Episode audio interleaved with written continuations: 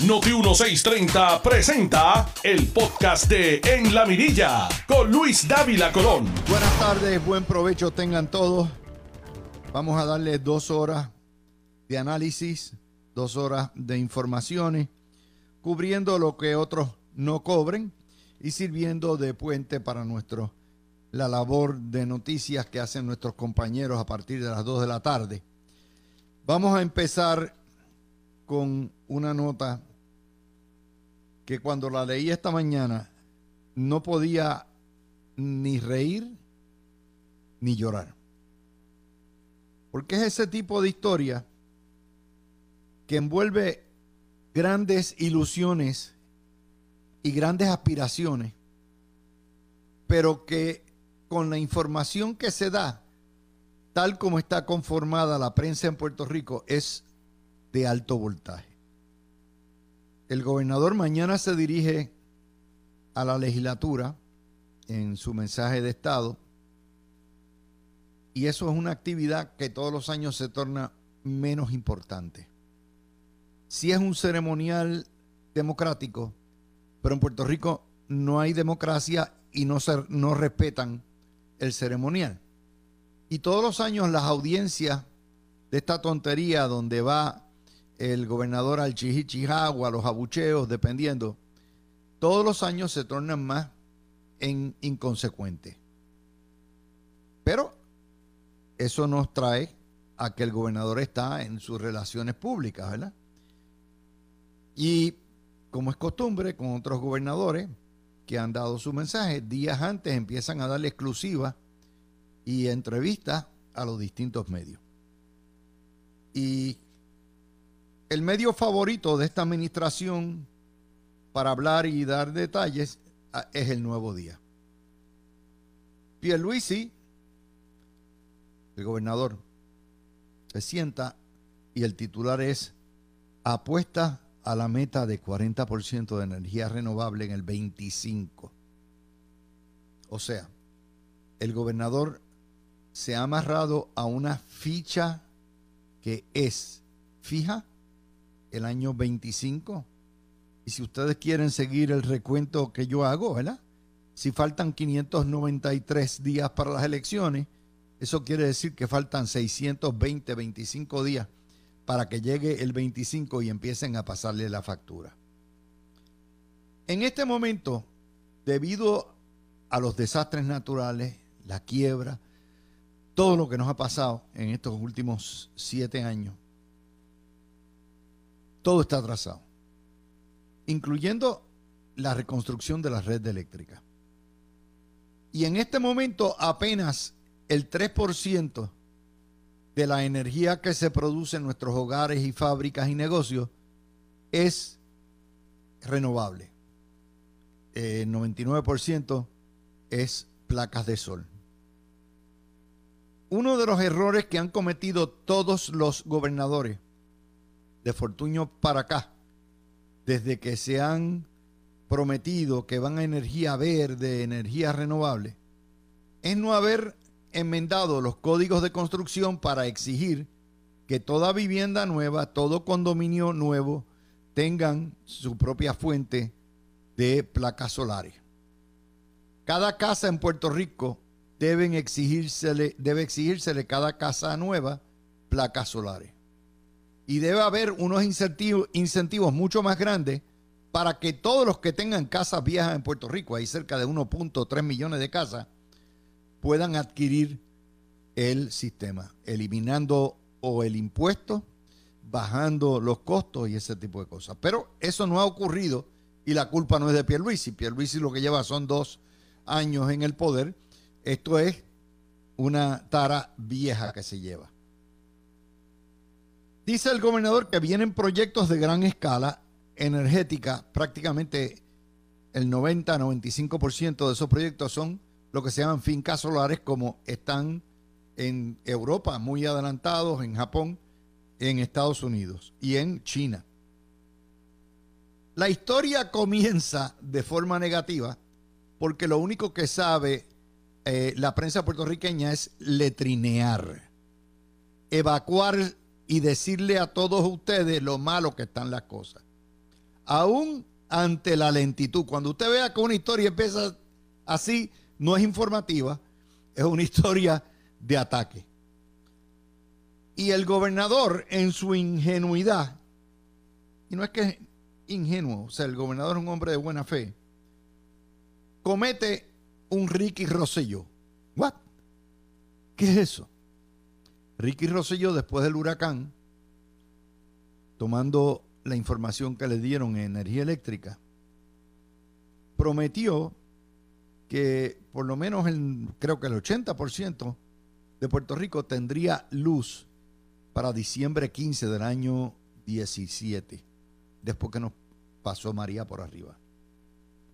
Y la prensa agarró esa, esa meta y todos los días contaba, y todos los días contaba, y todos los días contaba, y todos los días contaba, hasta que llegó diciembre y dijeron, incumplió. Recuerden que en octubre esa misma prensa había formado el Fostro con la firma originalmente contratada para renovar. Y le dieron a Cobra, que fue la firma corrupta, que sí, bregó con esto. Y ahí esa es la historia. La cuestión es que a Ricardo Rosselló lo pelaron. Y parte de la, del coraje que se dio contra Ricardo Rosselló en el año 2019 es eso, que la prensa cogió y lo, lo viró. Vamos a considerar lo que son este tipo de promesas. Estas promesas son aspiraciones. Primero, porque tanto Rosselló en el 17 como Pierluisi en el año 23 no tienen control de las fuerzas que determinan cuándo, dónde y de qué forma habrá de renovarse la red eléctrica. Porque en todos los procesos estaban metidos los federales. Tanto el Departamento de Energía ahora y FEMA ahora, como FEMA y el Cuerpo de Ingenieros en el año 17. Y al no tener control, me parece a mí que es un error garrafal dada la experiencia de Ricardo José el ponerle fecha a nada. Particularmente cuando usted sabe que faltan dos años, de hecho, les dije 620 días para que llegue ese plazo, porque no le van a contar el año completo 25. El día primero de enero del 25 le van a estar pasando factura. Para hacer algo que va a requerir cosas que están más allá del poder del gobierno colonial y que controla la Junta, lo que es el gobierno federal en eh, energía, todas esas cosas. La aspiración es totalmente encomiable, porque se supone que para finales de, mediados de siglo Puerto Rico esté ya prácticamente dependiente de las placas solares hidroeléctricas eh, si se puede con los abanicos estos que ponen, las turbinas también. Es buena intención. Yo lo que estoy diciendo es que entre el dicho y el hecho va un gran trecho. Y aquí FEMA, este mismo periódico reportó la semana pasada, tiene el 95% de todos los eh, dineros de reconstrucción aguantados. Vivienda va a instalar placas solares en 10.000 hogares. El Departamento de eh, Desarrollo Económico 20.000 más. Ya hay cerca de 45.000. Por lo tanto, cerca de 70.000 hogares tendrían eh, este año, me imagino, no sé cuándo, el próximo año, las placas solares. ¿Cuántos son 70 mil hogares? En Puerto Rico hay 1.3 millones de hogares. O sea, es muy poco. Por lo tanto, usted dice, ¿de dónde saca este hombre esto? Lo saca por los proyectos, megaproyectos de fincas solares, que vuelvo a repetir, en todo el mundo andan todos los gobiernos a toda prisa para bajar la huella de carbono bajar la contaminación y ver cómo trabajamos con el infierno que viene del calentamiento global, que no viene, que ya está aquí. Esto es en todos los gobiernos. Hay 18 proyectos que ya están aprobados y que están en proceso de construcción y de lograr las últimas eh, contactos, las últimas fondos y la interconexión. Y la interconexión, quien determina eso, una vez esté completado el proyecto, es energía eléctrica. Y todo esto coincide con la visita de la secretaria de Energía, Jennifer Granholm, hoy, que la última vez se la llevaron bendito paseando como la mascota de Juan Bobo para arriba y para abajo y se la llevaron a casa a pueblo y por allá. Y como son, porque recuerden que quien controla es la extrema izquierda, la administración de Trump y le escriben, digo de Trump, no, de Biden y le escriben ahí el libreto. ¿Podemos llegar? Sí, podemos llegar. Usted esta mañana escuchó hasta Carmen Yulín Cruz que admite, esto es lo que es, es solar. Las diferencias que hay es básicamente de, terreno. Están peleando por, por, el fincaje, por el terreno. Casa Pueblo, que es la izquierda, quiero, mi, quiere microredes en cada pueblo. Y cada pueblo es un microredes y darle poder a las personas y todo eso. Mientras que en Estados Unidos, el Departamento de Energía promueve las fincas grandes. ¿Por qué? Porque una finca grande de espejos solares lleva, olvídese, produce kilovatios por un tubo y siete llaves y no se trata meramente del centro del pueblo, sino de comunidades completas, sectores, barrios. Y en eso estamos, ¿verdad? Eh, y se justifica de nuevo el ritmo de reconstrucción. Dice también, para que ustedes vean cómo son las historias, cómo las monta el nuevo día, dice que el gobernador defiende la planta de gas natural, como si una planta de gas natural fuera un crimen. Defiende. Es la manera que la prensa proyecta las cosas. Hacen una historia alegadamente informativa, pero en realidad no es otra cosa que una clavada a la administración, echándole la culpa del retraso, echándole la culpa de que cómo va esto. O sea, usted ve el editorial, la mala leche, la sangre corre por las venas de esos periodistas cuando hacen este tipo de historias, porque no pueden evitar sacar el odio sarraceno que tienen. Y convierten una historia aspiracional que la lógica me diría que es imposible llegar al 40%, y si llegamos muy bien, pero si llegamos a 30, 27%, vamos en buen camino para ser autosuficientes en energía para mediados del siglo. Esa es la primera historia y el gobernador le deseamos lo mejor y yo espero que Puerto Rico no oiga a todos estos bandidos que se visten de ecologistas y por un lado vienen y prometen, ah, hay que irnos a, la luz solar, que sea verde, y cuando empiezan a ponerse las fincas empiezan a protestar también, porque es mamá melchora, puro. Esa es la primera nota que tenemos en el día de hoy y creo que es una nota buena a pesar de la forma en que lo presentan. La segunda nota tiene que ver también con una historia ayer, también del nuevo día. Limitado el disfrute de los balnearios. Esa fue la portada. Y dice, abatidos por los desastres naturales, la falta de atención, el deterioro de las facilidades y la falta de personal que los atiendan. Aguántenlo ahí. Nos pasaron los huracanes por encima, pero antes de pasarnos los huracanes por encima, tres. Puerto Rico se fue a la quiebra en el 14. Nos nombraron un componte en el 16. Componte que determina que ha recortado empleados públicos Componte, que se llama la Junta de Control Fiscal, que es quien pica el bacalao, y que le ha recortado no solamente a parques nacionales y a el Departamento de Recursos Naturales y también le ha recortado a la Universidad de Puerto Rico, le ha recortado a medio mundo, porque ellos son los que determinan. Y dice, algunos de los balnearios permanecen cerrados o están en reconstrucción eh, y solo tiene recursos naturales 7 millones para operarlos a cada año. Y alguien dice, bueno, pues entréguenselo a los alcaldes. Cuando van a donde los alcaldes, dice, bueno, si me dan el dinero, porque obviamente los municipios están tan quebrados como el gobierno.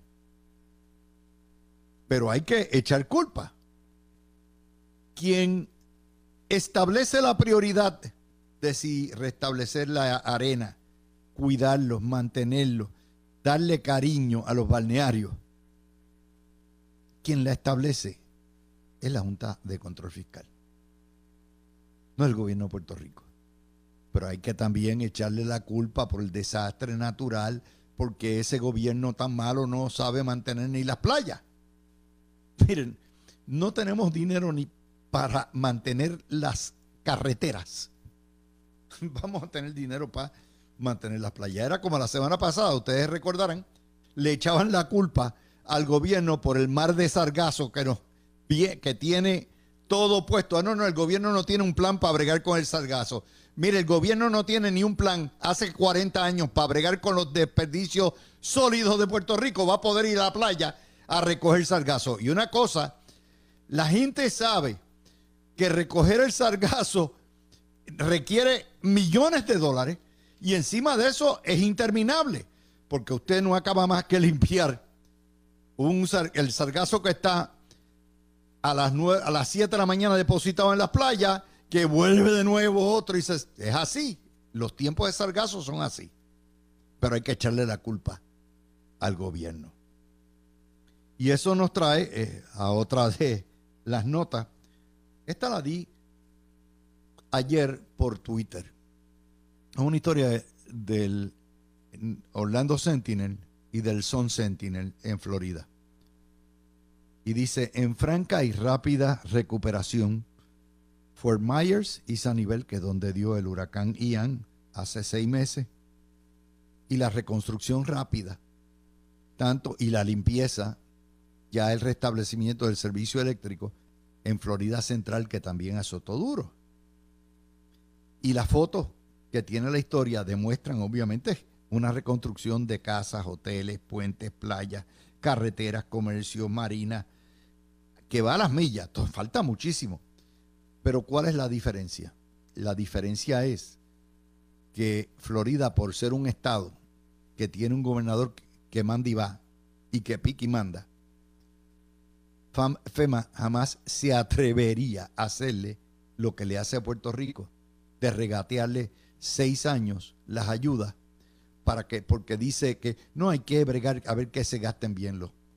No es que Florida sea superior a nosotros. De hecho, yo entiendo que Puerto Rico tiene una capacidad enorme socorrista y de limpieza, pero no tiene los billetes y encima de no tener los billetes, tiene a FEMA de rémora. Estas historias ustedes no, lo, no la van a ver publicada en ningún periódico en Puerto Rico porque no quieren que usted tenga un punto de referencia. Y verá, de, usted poder comparar y después de leer eso, decir, ¡qué bueno es Lela! ¡Qué bueno es Lela! Porque es, hay que comparar seis meses pasó Ian. De hecho, pasaron dos huracanes. Partió a Florida por la mitad, lo que es la costa sur oeste del Golfo, lo esbarató, Florida Central le dio durísimo, pero las cosas van funcionando porque van desembolsando los fondos. Y en Puerto Rico llevamos seis años esperando a Godot a que llegue a ver cuándo va. Pues eso es otra de las historias que tenemos hoy y el trabajo nuestro es traerle a ustedes noticias que se publican en otros lados que aquí a propósito se ignoran para que ustedes tengan una comparativa, ¿verdad?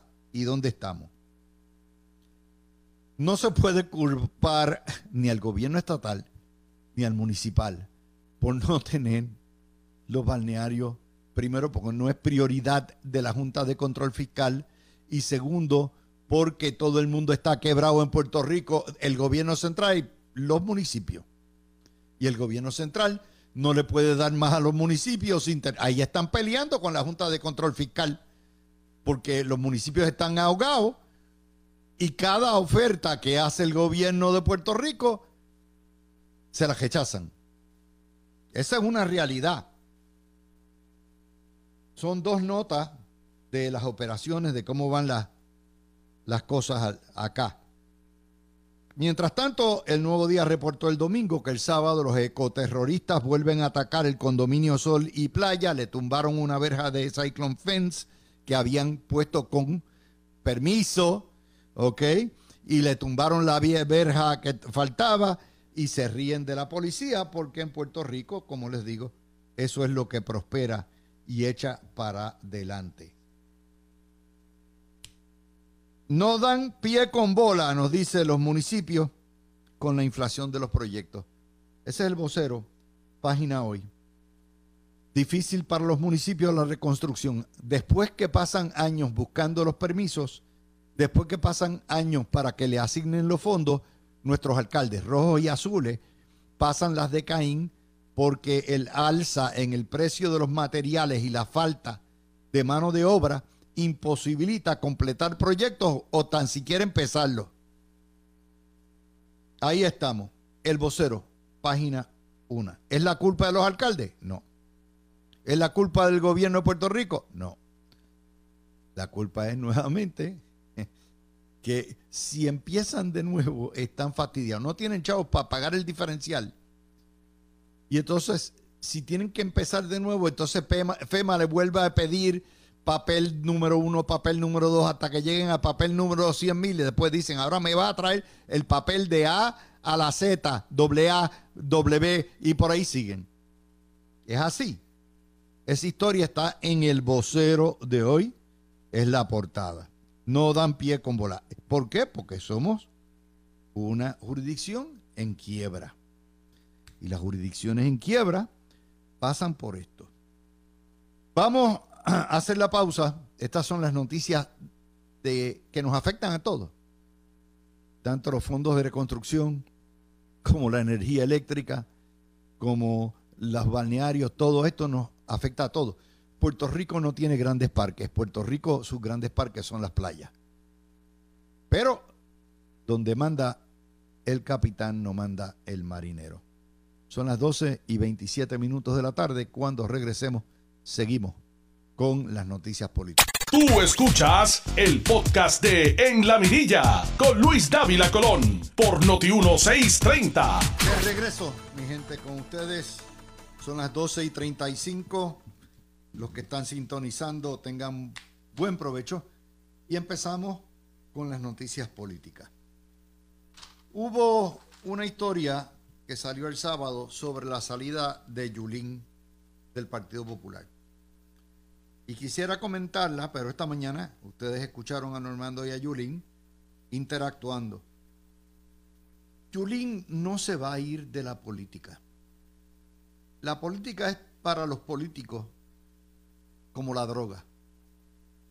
Es adictiva y hasta que no los derrotan mil veces, no se van. Y Yulín no sabe hacer otra cosa que estar en la política. Yulín tiene perfecto derecho a aspirar a lo que sea. Obviamente ya representa el ala comunista, el ala, llámele progressive, como usted quiera, independentista que estaba en el Partido Popular. Y Yulín lo que está anticipando, estando ahora todos los días en la prensa y siendo obviamente una de las voces de la conciencia del Canal 11 de Mr. Lieberman, porque está bajo contrato como política anunciada, está bajo contrato para analistas como lo es Aníbal Acevedo Vilán, la vamos a tener opinando todos los días. Y yo soy de los que creo que Yulín le está haciendo un favor a Puerto Rico. ¿What? ¿Que David Colón dijo eso? Sí.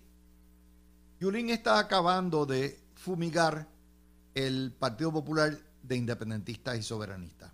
Ella y eventualmente, o lo hace todos los días, Aníbal Acevedo Vila. Y eventualmente va a dejar con, la gente que se lleve, 13 mil, 20 mil, lo que sea, en el cabo al Partido Popular y liquida el Partido eh, Colonialista. Y es hora que alguien sacrifique la pava de 80 años. Ya es hora. Y en eso, pues, los que se pueda llevar. Hoy hay una columna de Carlos Díaz Olivo que dice que Yulín no le aporta nada a Juan Dalmao. Sí, yo creo que sí. Todo independentista que vote por la Mogoya le aporta a la Mogoya. Yulín es independentista y es socialista. Y en la medida en que logre traer votos populares a lo que es la componenda de los dos partidos comunistas de Puerto Rico, le quita votos al coloniaje. Ahora, vamos a ver cómo reacciona el Partido Popular, porque una cosa es que lo diga Dávila Colón, que ha sido adversario y enemigo de toda la vida del coloniaje, y que he sido severo crítico del Partido Popular y no me, no me escondo para ello. ¿Cómo los populares visualizan la salida de Carmen Yulín Cruz? Esta es la historia del nuevo día del sábado, eh, página 10. Javier Aponte Dalmau. Y cito, el Partido Popular es la única institución que piensa que restando se ganan elecciones. Sin diálogo con el sector soberanista, el futuro del Partido Popular está en jaque. Este es el segundo hombre del Partido Popular en el Senado. Y está diciendo esencialmente que sin los melones no ganan. Y está diciendo nuevamente que piensa que restando se ganan elecciones. Y obviamente Yulín es una resta, como lo fue cualquiera de los líderes que fueron populares que, en una época y que hoy está en las filas del independentismo. Néstor Duprey, Luis Raúl, que va camino a eso, Luis Raúl Torres, todos van, Lúgaro viene de las filas del Partido Popular, Natal viene de las filas del Partido Popular. En ese contexto, Yulín no es distinta a ninguna de ellos, que descubrieron que no se llega a la independencia en el Partido Popular, porque el negocio del Partido Popular es mantener la colonia, y decidieron emanciparse. Pero que Javier Aponte los reconozca y anticipe la muerte del Partido Popular, porque obviamente el diálogo no se va a dar. Y no se va a dar porque eso requeriría que el Partido Popular se convierta formalmente en otra franquicia independentista, and that ain't going to happen. Aníbal Acevedo Vila, que es el líder espiritual también, preguntemos si la salida es un problema o un síntoma. ¿Cuántos votos se lleva? Aníbal, un huevo de votos menos el huevito.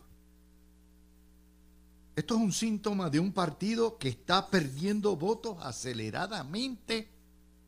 Este es el candidato a la comisaría residente de ese partido.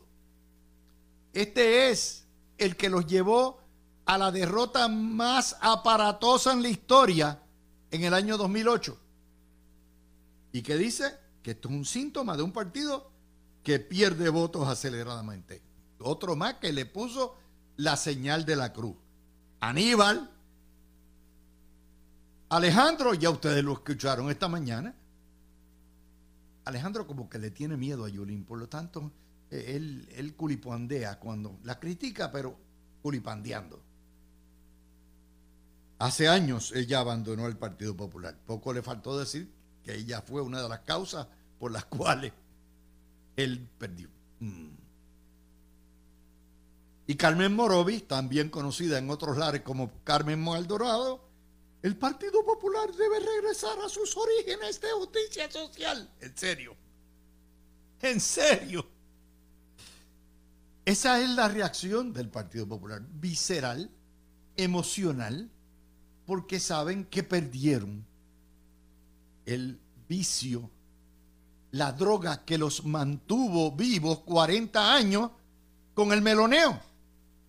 Y como se fue el meloneo, y ciertamente cualquiera de las combinaciones que presenta el independentismo, se llame Dalmau, se llame Natal, Lúgaro, cualquiera de ellas es mucho más atractivo que lo que va a presentar el Partido Popular, están que lloran por las esquinas.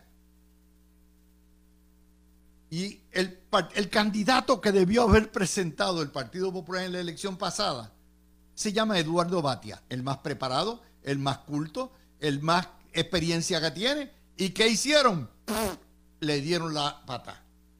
¿Por qué? Porque andaban en el juego de el independentismo y allá nombran a, a Susana López para este que fuera candidata de San Juan. Cogió la peor pela que se le ha dado al Partido Popular en San Juan.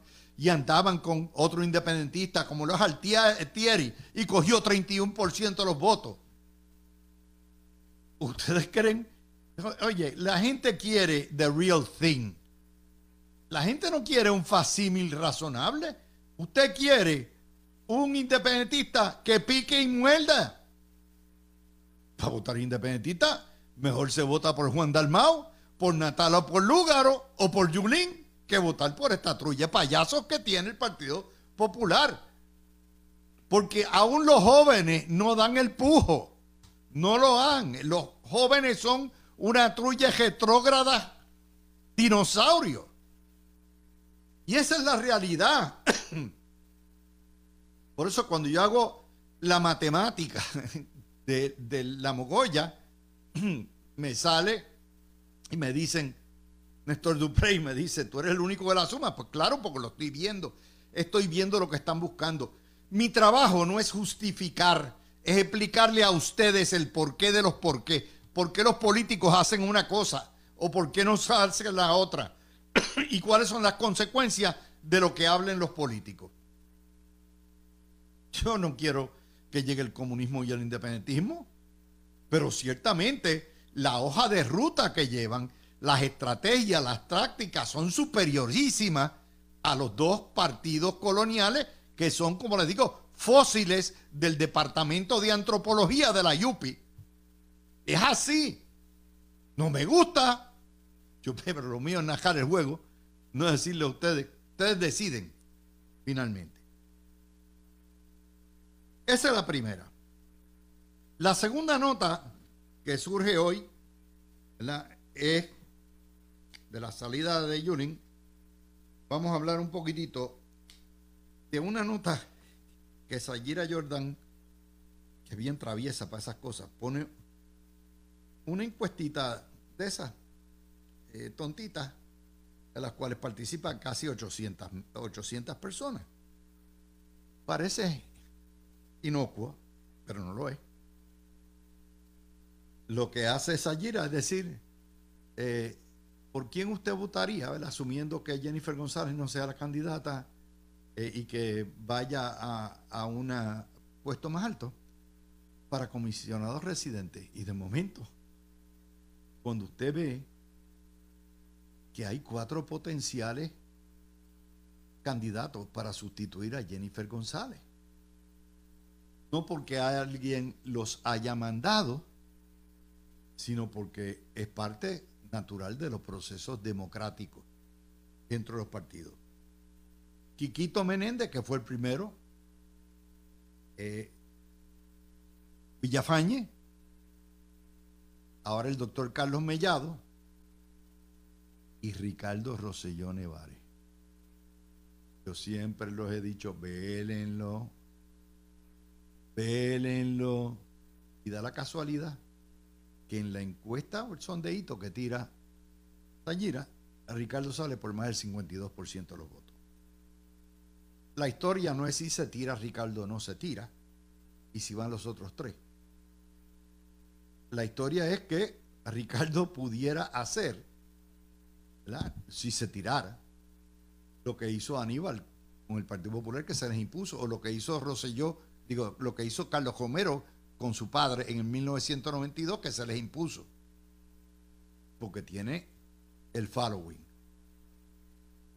Pero que se esté discutiendo, que la historia detrás de la historia es que si se está discutiendo, no internamente en el partido, sino fuera del partido, la posibilidad de que no solamente haya una primaria eh, por la gobernación, sino que el PNP tenga una primaria por la comisaría. Y eso es otra noticia más que hay que analizar. Cuatro potenciales PNP. ¿En qué va a parar? Bueno, si Jennifer González no optara por no correr, Jennifer González va a ser la candidata. Punto. Nadie la va a retar. Yo dudo que haya un reto a Jennifer González y como quiera ella barre si fuera la, la candidata. Y si decidiera retirarse, que yo lo dudo, pues hay primaria. Si decidiera retirarse para ir a la gobernación. Todo esto está ocurriendo paralelamente. La mogolla por un lado, el desbarajuste. El, el Partido Popular está como aquella película, Weekend at Bernie's, del muerto que está, está muerto y nadie sabe qué hacer con el muerto, con el cadáver. Están así los populares. De hecho, ya, ya anunciaron la muerte del partido. ¿Por qué? Porque lo de Yulín los obliga a Bombardino. Y esperen el, al día que se vaya el caníbal. El caníbal es el presidente de la Internacional Socialista en Puerto Rico. Yo no sé qué diablos hace el caníbal, el caníbal en el Partido Popular, salvo tener sus relaciones de negocio, pero fuera de eso, el muchacho no cabe ahí. Estamos viendo. Les tengo buenas noticias. Yo tengo una teoría de que siempre la he tenido. De que el problema que tiene la prensa en Puerto Rico es el catastrofismo. Es ellos nunca están contentos con nada, particularmente cuando el PNP gobierno, y todos los días se está cayendo el cielo. Es el cuento del pollito pío. Y hay una serie de noticias que no cubren o que cubren muy poco. Hoy, gracias al, al nuevo día, los números del COVID están adentro. El COVID ha bajado de 327 infecciones por cada 100.000 habitantes eh, a 58 infecciones por cada 100 mil. Esto es de diciembre para acá. La positividad ha bajado de 32% al 30 de diciembre del 22 a 12%. Y esto es bueno, claro, hasta que llegue Semana Santa, cuando empiecen los juntes y las juntillas y las fiestas y todo lo que hay, y ustedes van a ver que va a subir, pero va a subir y va a bajar de nuevo. va a bajar de nuevo. Pero es una buena noticia. Como es una buena noticia, la historia que está en el vocero, página nueva, bajo lupa de la Cámara, los posibles recortes a Medicare Advantage.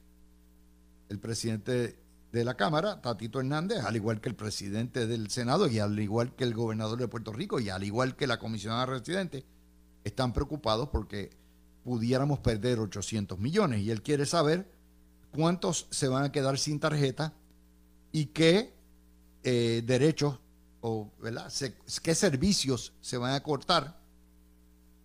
Y es, ese es el tipo de caso que tiene que trabajar todos los puertorriqueños juntos. La salud no se vacila, particularmente con un lugar como Puerto Rico, donde para efectos prácticos el 60% es pobre, aunque las estadísticas digan que es el 43, 44%. Esa es una noticia buena. Queremos ver trabajar a todos los partidos juntos por el bien de los puertorriqueños. Y el huevazo del día se lo llevó el vocero. y ponen una historia en la página 12. Cubanos van a las urnas para renovar el Parlamento.